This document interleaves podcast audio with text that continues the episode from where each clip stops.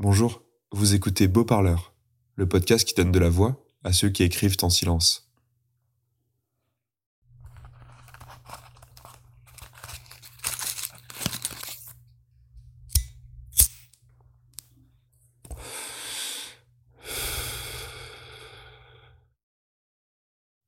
J'ai reçu une petite histoire de Mati, 24 ans.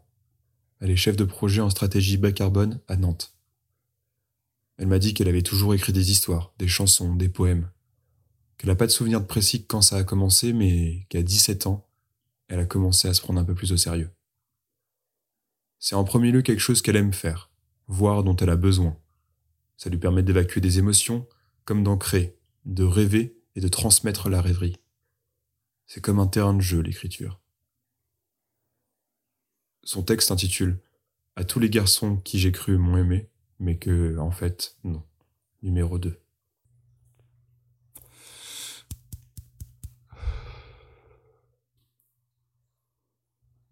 Je l'ai rencontré à 18 ans, quand j'avais la naïveté et la capacité d'émerveillement d'un enfant de 5 ans.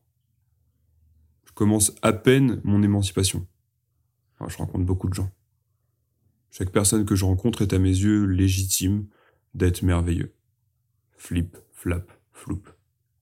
En somme, loin du cocon familial, une vie fleurie débute. Je ne me souviens plus des conditions exactes de notre rencontre. Au parc, sur un trottoir, dans un appartement, nous faisons les mêmes études. Il a un an de plus que moi. Son meilleur pote est mon chaperon de prépa. Très vite, nous passons beaucoup de temps ensemble. À chanter d'abord, à rêver ensuite. C'est un grand poète. C'est pas comme ça qu'il se définit, mais c'est comme ça que je le vois. Il m'a dit un jour, je veux devenir une légende. Il veut braver les codes et les lois, vivre de nouvelles expériences, assouvir de nouvelles envies et inviter les copains à faire de même. C'est équipé de son sac à dos, de son pantalon vert, ses cheveux bouclés ramassés en chignon par un bracelet, et de son sourire qu'il explore la vie. Ce qui me marque chez lui est la façon dont il gère le temps, le temps qu'il passe à observer, à parler, dans ce monde où tout doit aller si vite entre chaque mot son regard généreux. Parfois, il en dit plus que les mots. Mais surtout, je me souviens, sa spontanéité. Cette fois où il me croise, je rentre des courses, je suis dans la hâte, je le vois à peine. Il m'arrête, me tope l'épaule et me demande si je n'ai pas un bout de chocolat pour mettre dans son pain. L'heure du goût est sacrée. Heureux de constater que j'en ai, il y va de tous ses compliments. Tu es une femme formidable cette fois où je le croise la nuit, qu'il me prend la main pour déposer un baiser dessus. Bonsoir.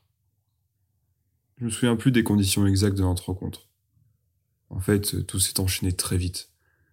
J'apprécie sa compagnie. Il est source de découvertes. L'hiver approchant, nous sommes allés à un festival de contes. Il fait partie du club de journalisme et souhaite interviewer des conteurs. Je lui ai proposé d'écrire un article aussi. Je l'ai accompagné. Ce soir-là, l'histoire avait lieu au château. Après la première performance, nous avons entendu que tout le public parte pour aller parler au compteur. Puis, nous avons profité que le château reste ouvert encore une heure pour tout le visiter, même les remparts. Nous sommes restés à regarder le soleil se coucher sur le port. Le lendemain, nous avons écouté un astrophysicien parler des étoiles comme une histoire. Quand le public s'en est allé, il est descendu lentement des marches et s'est autorisé à monter sur scène. Restez les bras ballants, regardez ces sièges et imaginez les gens qui les occupent. Ça fait bizarre. Juste avant Noël, nous sommes allés voir un vieux film au vieux cinéma. En attendant la diffusion, il raconte qu'il aime beaucoup une fille, mais que c'est difficile, le couple. C'est compliqué, tu sais, on n'est pas pareil. Wow, wow, wow, je suis impressionné. Il parle de ses sentiments? Wow, wow, wow, j'ai 18 ans et c'est la première fois que je vois un homme parler de ses émotions. Mon empathie gonfle, mes yeux grandissent, mon regard s'adoucit. Je ne l'ai vu qu'un an. Il est ensuite parti sur Paris pour continuer ses études. Dans notre correspondance, il me dit qu'il veut lire ce que j'écris. Je lui envoie le début de ma première nouvelle, une histoire de pirate féministe pour ados. Il m'envoie des commentaires par email au fur et à mesure de sa lecture. Si on n'a pas de but, tu sais, je pense que c'est 20. C'est qui ce personnage dont tu parles?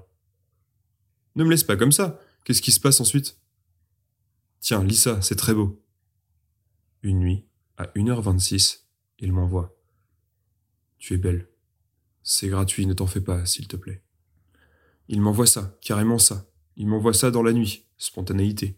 Cette nuit-là, je ne dors pas encore. Il est 1h26. J'étudie, je flâne, j'étudie, je flâne, je reçois un mail. Je me dis, ah là là, les publicités Amazon, et je pense que je vais me désabonner. Je clique sur la fenêtre, ce n'est pas le robot Amazon, c'est lui.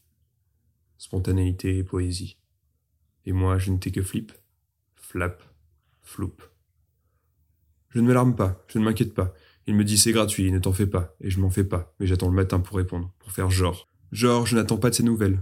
Genre, j'ai un rythme de sommeil réglé de vie saine. Genre, je suis détaché des réseaux sociaux. Le matin ou plus tard, je sais plus. Je dis merci. Merci beaucoup. Et si, est-ce que... Non, non. Il m'a dit c'est gratuit. Ne t'en fais pas. Je ne m'en fais pas. Beaucoup. J'imagine. Flip. Tout s'enroule dans ma tête. Flap. Tous les scénarios. Floup. Toute cette dernière année. Je ne m'en fais pas beaucoup.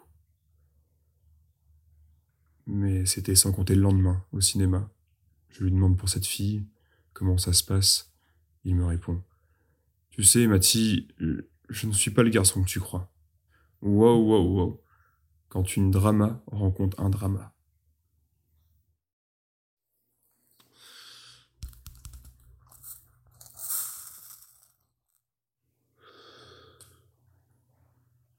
Mathie a commencé à écrire la série des textes à tous les garçons qui j'ai cru m'ont aimé, mais que, en fait, non, il y a deux ans. Elle écrit de la poésie aussi, mais a tendance à se mettre beaucoup de contraintes et de pression pour faire quelque chose de bien. Elle a voulu trouver un endroit pour allier humour et drama. Elle m'a dit que cette histoire était très facile à écrire pour elle. Elle se surprend à imaginer des endroits dans la vraie vie avec les gens qu'elle croise, alors même qu'elle est en train de vivre. Et notamment, elle s'imagine sans cesse des histoires d'amour. Elle avait envie de se tourner en dérision tout en se mettant à la place du lecteur. Rendez-vous lundi prochain pour un nouvel épisode de Beau Parleur.